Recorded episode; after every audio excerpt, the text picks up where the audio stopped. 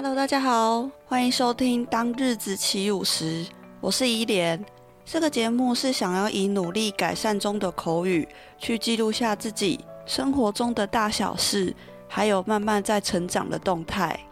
也希望每次的分享都能够带给你一点快乐和帮助。那我们就开始今天的内容吧。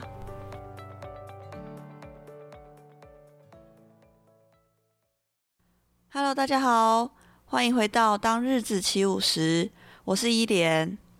那今天呢，还是要持续跟大家分享更新我们的韩国旅行第三天的行程。那在上一集提到，我们第二天的最后呢，就是逛街逛到腿软，然后爆裂式的 shopping 购物一整天的行程呢，实在是太累了。所以呢，我自己本身隔天第三天的早上呢，几乎是睡到十点十一点。才醒来，因为真的是被那两个朋友真的是操到太累，然后呢，我就睡到比较晚才起来啊。忘记跟大家讲，就是我住的饭店跟栗子、森尼住的饭店是不一样的，因为他们是很早之前就决定，都已经先订好了。那我是后来。栗子跟我邀约的时候，我才去订青年旅馆的嘛，所以我们是住不一样的地方。那没想到呢，他们一早第三天一大早就又去逛街，你知道吗？那我想说，这两个女人的精神力气到底是哪来的？就是有没有睡饱都还不确定，然后就这样子又排了一整天的购物行程，我真的超佩服的诶。那于是呢，我就在群组里面跟他们说：“哎，不好意思，就你们去就好，我可能中午才会出现跟你们会合，这样，因为我实在是太累了，我脚真的是酸爆，然后整个小腿肌炸裂，你知道吗？然后他们就说：‘OK OK，没关系。’然后我就 我就真的是睡饱，然后才出门。那我就想说：‘哎，那……’睡到十点十一点，我想说好吧，那去吃个热汤的那种东西暖暖胃好了。然后我就拿出我的那个 Naver Map，在韩国专用的那地图嘛。然后我就找附近有什么好吃的。然后我之前一直很想要吃韩国的排骨汤，也是看一些韩剧跟韩国综艺节目的时候看到，就是。排骨汤是一个哦，看起来非常非常的暖胃，然后又很有饱足感，然后那个肉质这样子泡着那个汤汁的感觉，真的是很美味。然后我就想说，好，那我就找了一家在我的青年旅馆附近的一家排骨汤的店。然后我那时候随便找了一家叫做兄弟饭店吧，我我没记错名字的话，它叫兄弟饭店，它好像就是卖排骨汤，然后还有刀削面。这一类的呃餐点比较多的一个专门店，然后我就想说，哎，看起来很不错。然后我看评论，就是也都好几颗星，大概四点五颗之类的，所以我就觉得，哦，这家应该是蛮不错，看起来蛮美味的一家店。然后我就想说，好，那我就出发，我就自己在韩国街头，然后慢慢的找路，然后顺便欣赏这个新村附近的风景，然后呢，就找到那家店了。进到那家店之后呢，我就先观察一下四周，我现在应该要怎么做？我现在是要先点餐吗？还是先找位置？然后呢，餐具放在哪边？就是我会自己先开始又预先准备好，等一下会发生什么事情，然后我都要知道确切的位置要在哪里，然后我要去找谁结账，找谁点餐这样子。那后，来呢，我进去就有那个店员的阿姨就出来，然后就问我说：“哎，你要吃什么？”原来呢，他们。依照食物是分楼层这样子不同的服务，也就是说那时候我才知道，在一楼吃饭的都是专门来吃排骨汤的。那如果你是吃刀削面的话，好像就是要去二楼。就我觉得也蛮酷的，就是好像台湾没有这样子做分类的一种餐厅服务吧。然后我就说我要一份的排骨汤，就看一下大家怎么做。我就想说，诶，有人是。一个人的位置，就是那种吧台的位置，然后我就想说，好，那就随便找一个吧台的位置坐下来。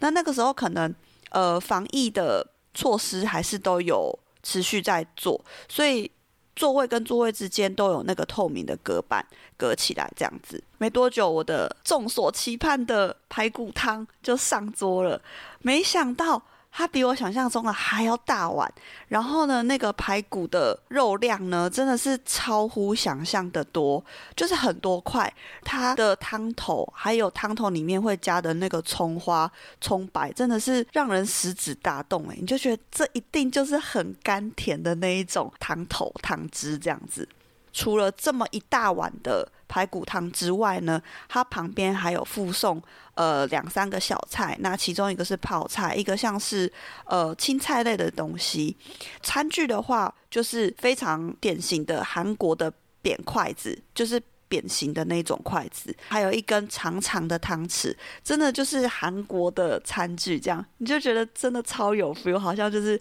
置身在韩剧里面的那种感觉吧。好啦，餐点都来了，然后呢，餐具也都准备好了。本来呢，想要就直接这样子吃，直接这样子品尝。可是呢，当我吃到第二块排骨肉的时候，我就觉得，诶，不对，我左右两边都有。那种韩国的上班族，就是那种男生，然后穿西装打领带、白色衬衫，然后穿皮鞋这样子的上班族。然后呢，我就激起我的好奇心，我就想说，哎，等一下，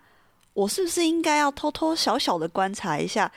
排骨汤的正宗吃法应该要怎么吃？所以呢，我就偷偷观察我左右两边的上班族。那后来我发现呢，他们是怎么样？他们是把所有的排骨全部拿出来，放在一个空碗里面，然后呢，先品尝热汤，再慢慢的把一块一块的排骨肉吃掉，这样子，我就觉得蛮特别的。因为通常会觉得排骨肉不是要浸在汤里面去吸那个汤汁吗？后来我想一想，应该是说他怕那个那个排骨肉吸太多汤汁，可能会影响到肉质吧，我自己猜的。接着呢，我就观察到他们会用汤匙挖一口白饭，然后浸在汤里面吃，就是变成汤饭的感觉。大家都应该知道，就是韩国的汤饭蛮有名的，就是它的饭会浸在汤里面这样吃。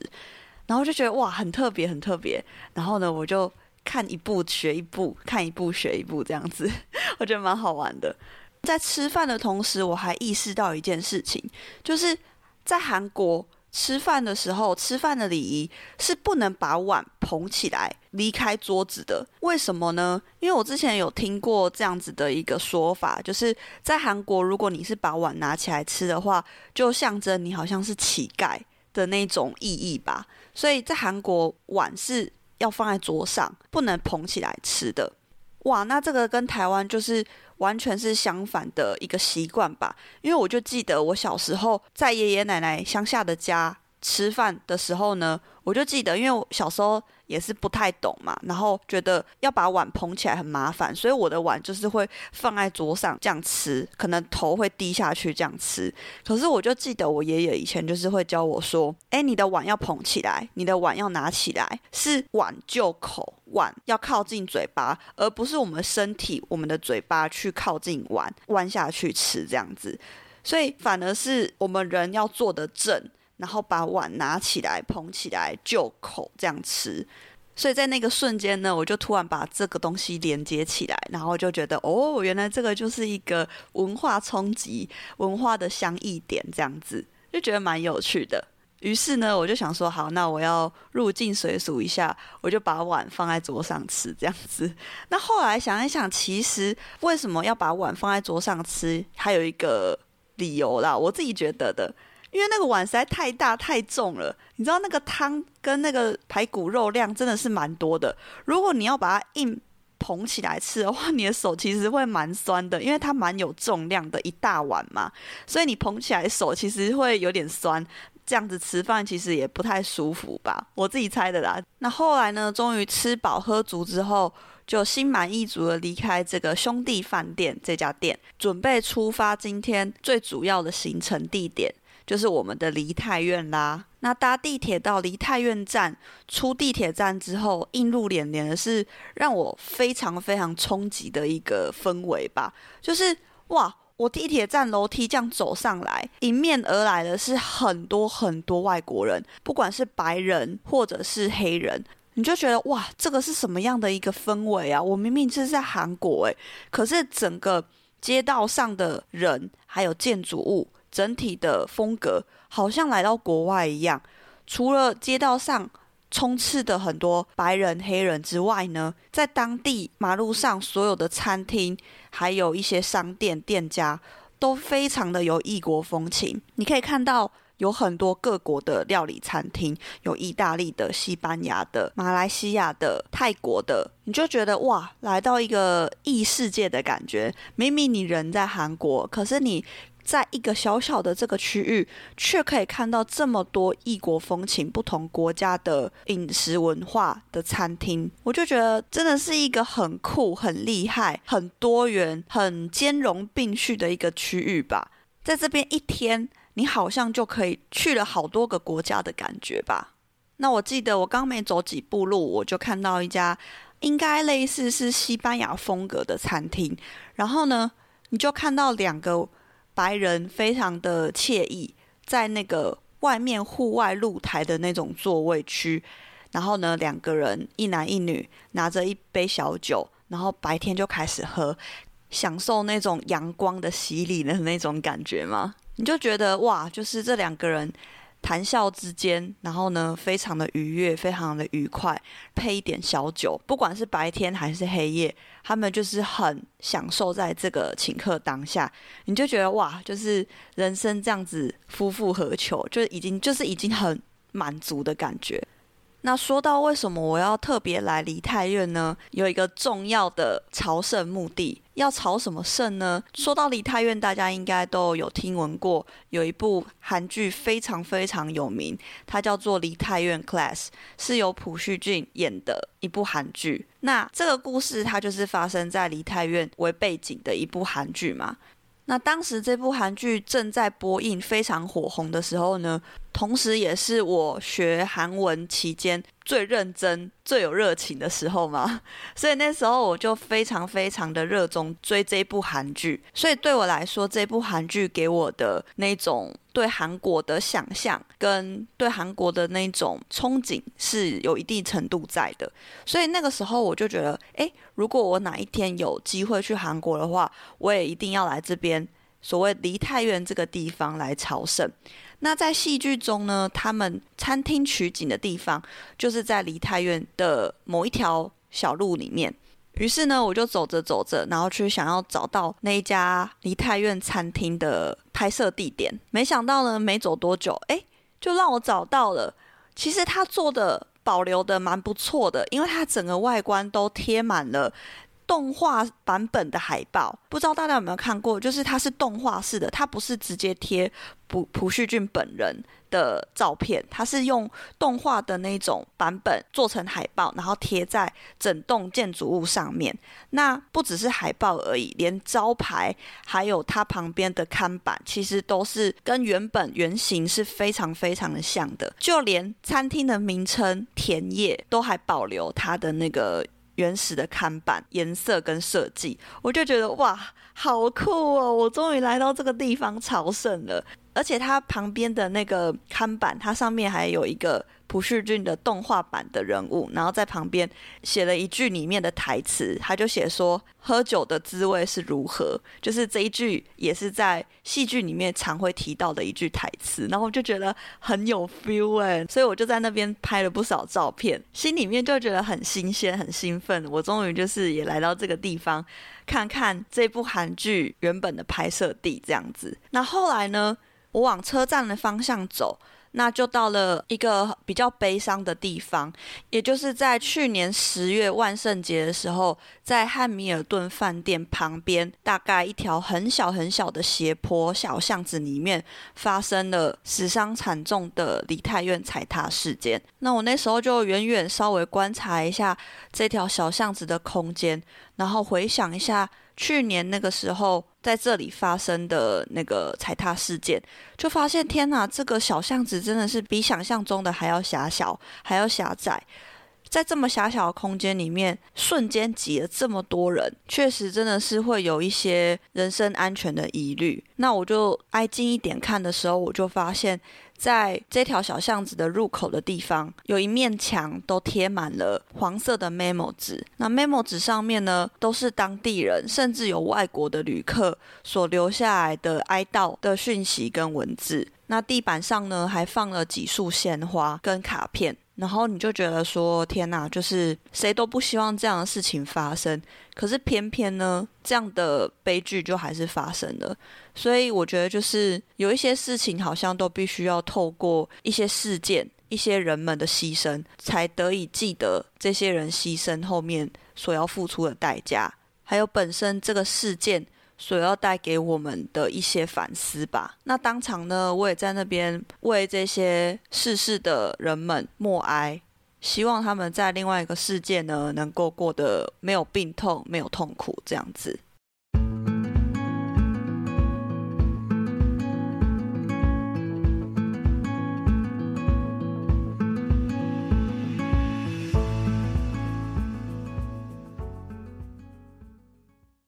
后来呢，就离开这个地方，出发前往跟栗子还有 Sunny 会合。因为 Sunny 是比较早的班机，所以呢，他就是提早先回台湾了。那就只剩下我跟栗子在到处逛逛。那后来呢，栗子就带我去吃了一家超级无敌让我印象深刻的松饼店。那跟大家分享这家松饼店必吃的原因，就是呢，它的松饼不是我们那种一般吃到的那种，是软绵绵的那一种口感，不是，它是脆的，它的表皮是脆脆酥酥的那一种。我觉得这应该很少见吧，因为它个咬下去是有那种脆度的那种声音，你知道吗？然后就觉得哇，这也太特别了吧。然后上面会淋一点枫糖，我就觉得哇，超赞的。然后呢，咖啡的部分也是蛮值得跟大家推荐的。它的咖啡是，呃，下面是普通的一杯呃冰咖啡的样子，可是上面呢，它会有两圈的冰淇淋，所以呢，那个冰淇淋也会慢慢的融进咖啡里面，然后整杯不管是从外观上还是从口味上，你就觉得既有视觉的享受，也有味觉的享受，这样子。而且呢，我记得我们那时候是选了一个户外露台的座位，然后这个户外露台的座位呢，是可以往外俯瞰到一楼街道，人们这样子走来走去逛街的样子，然后你就觉得哇，再搭配上那个韩国他们街道非常有特色的那种，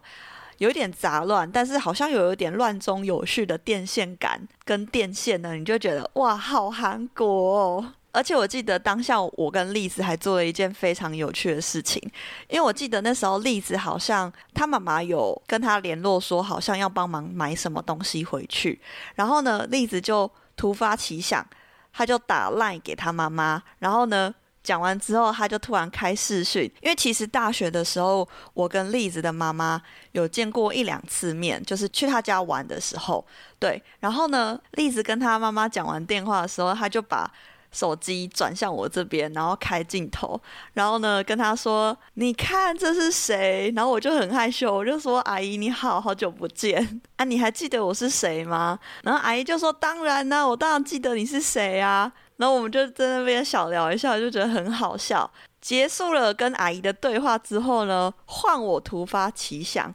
因为呢，丽子跟我爸爸也有见过几次面。然后呢，我就突发奇想，我就换我打电话给我爸，跟他讲完电话之后，我就一样的手法把手机转向栗子，然后开视讯，然后我就跟我爸说：“爸，你看这是谁呀？” 然后呢，栗子就对着镜头跟我爸那边打招呼。然后因为栗子就是很好笑、很逗趣的一个人。然后他就在那边很好笑、很搞笑，在那边说：“叔叔你好，好久不见。”然后跟我爸聊一些小干话，真的是在旁边笑到快死。那品尝完美味的脆脆松饼跟冰淇淋咖啡之后呢，我跟丽子又在汉南洞这个区域呢到处走走逛逛，然后看一些商店啊，看一些很有设计感的。小店这样子，那一样逛着逛着呢，就接近了晚餐的时间。那我跟丽子呢，就很随性的在地图上面随便找了附近的一家烤五花肉的烤肉店。这一家也是跟大家推荐必吃的一家烤肉店。这家它的装潢非常的明亮，整个室内空间也蛮宽敞的，不会让你觉得很挤。然后呢，烤肉服务店员都会帮你烤，菜单种类也蛮多的，可以做选择。它附赠的小菜也是各式各样，基本的泡菜啦，或者是小小的那种玉米奶油卷呐、啊，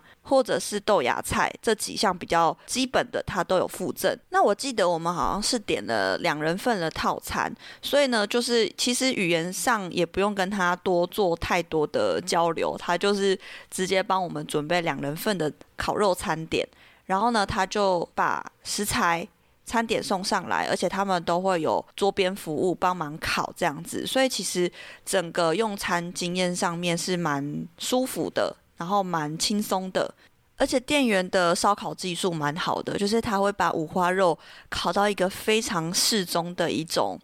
脆度，然后跟我们说就可以吃了。哇，那个肉汁真的是在口中爆裂开来，你就觉得哇，天哪，太幸福，太好吃了吧！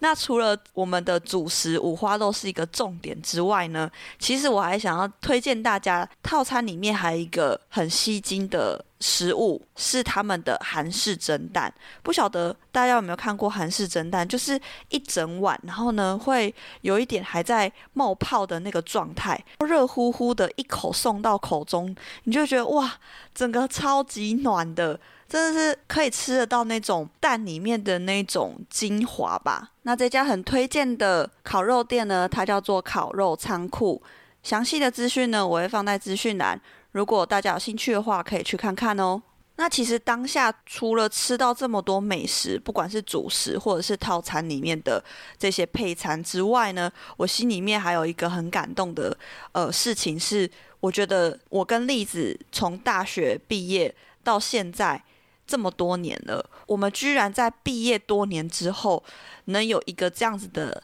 机缘，能有这样子的一个缘分，一起来到韩国，来到异地，展开一场旅行。而在某一天的晚上，我们在异国的一家餐厅里面坐下来，一起共享吃一道晚餐。我后来针对这件事情思考了非常久，后来我得出一个结论，就是我们今天这么简单在韩国吃的一顿饭。其实背后是需要累积多少的幸运，才能够促成像奇迹一样，我们可以在异地旅行冒险吃的一顿饭。我觉得这个是一个看起来非常普通，可能非常稀松平常的一件事情。可能大家就会觉得说，诶，那你们约就好啦。可是我觉得这个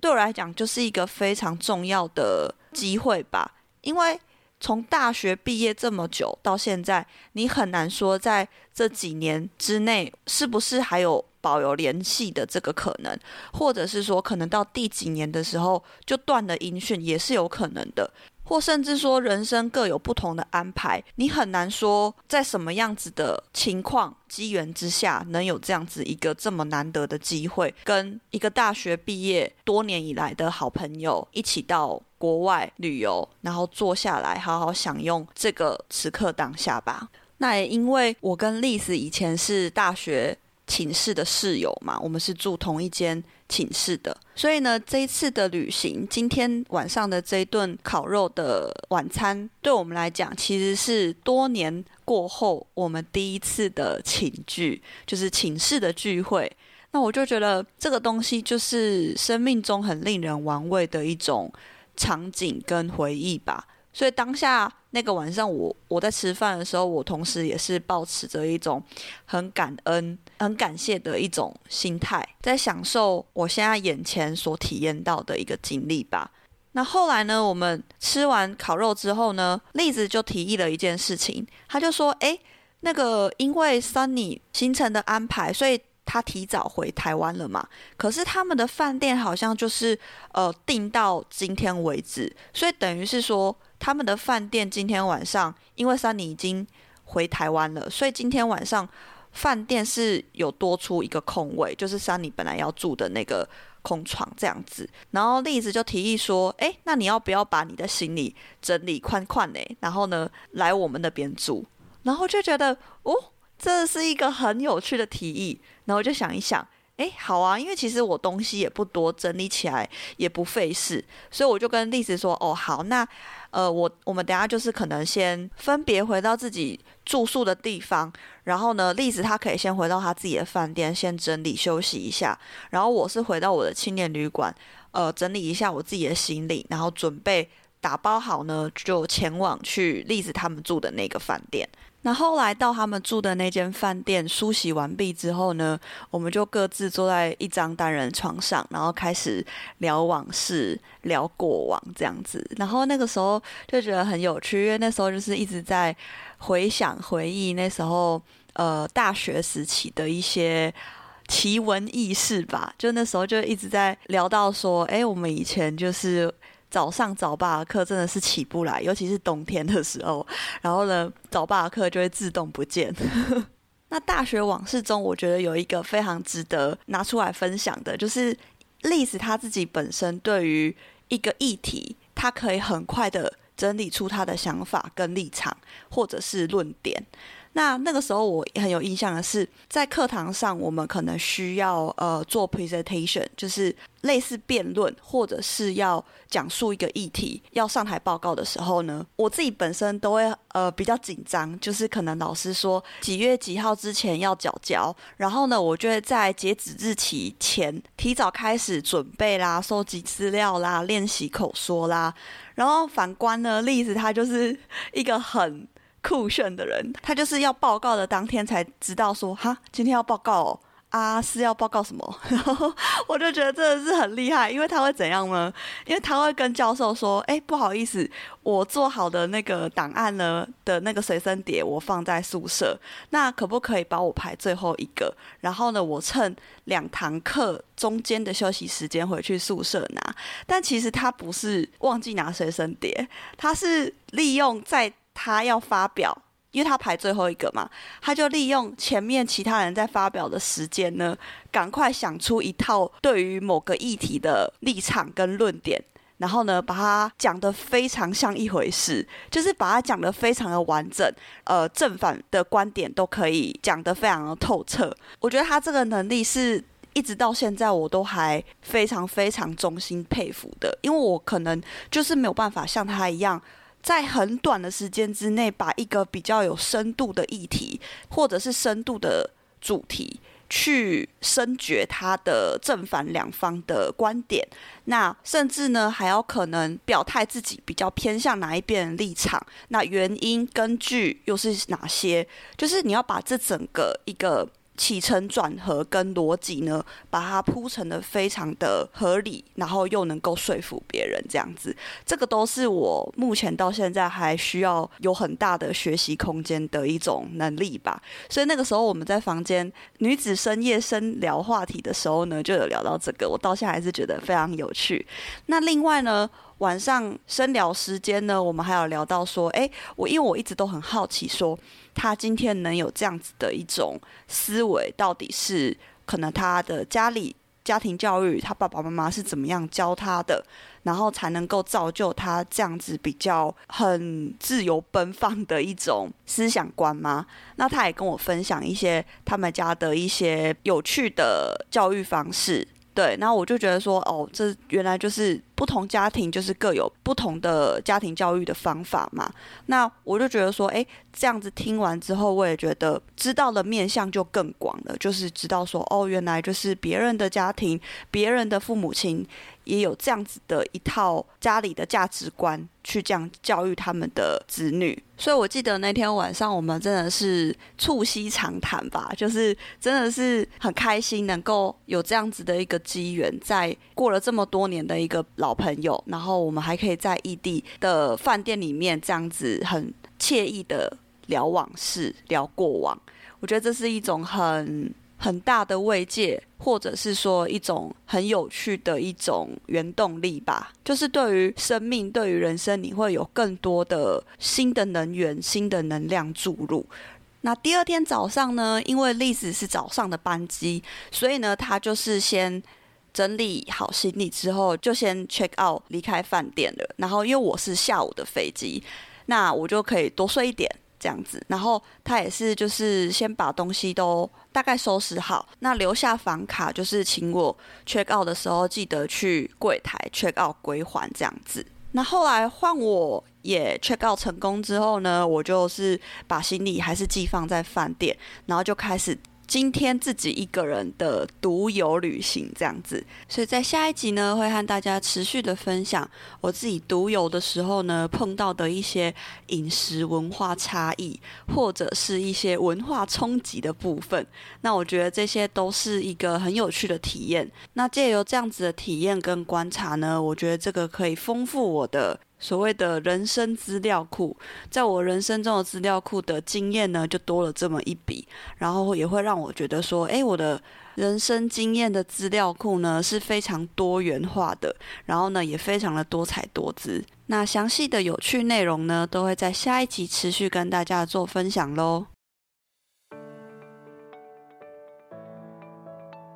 那以上就是今天分享的内容喽。如果你喜欢今天的内容，请帮我填写五星评价，并且分享给你的朋友，也欢迎到我的 IG 来走走逛逛。愿我们的日子都能够翩翩起舞。谢谢您的收听，我们下集见，拜拜。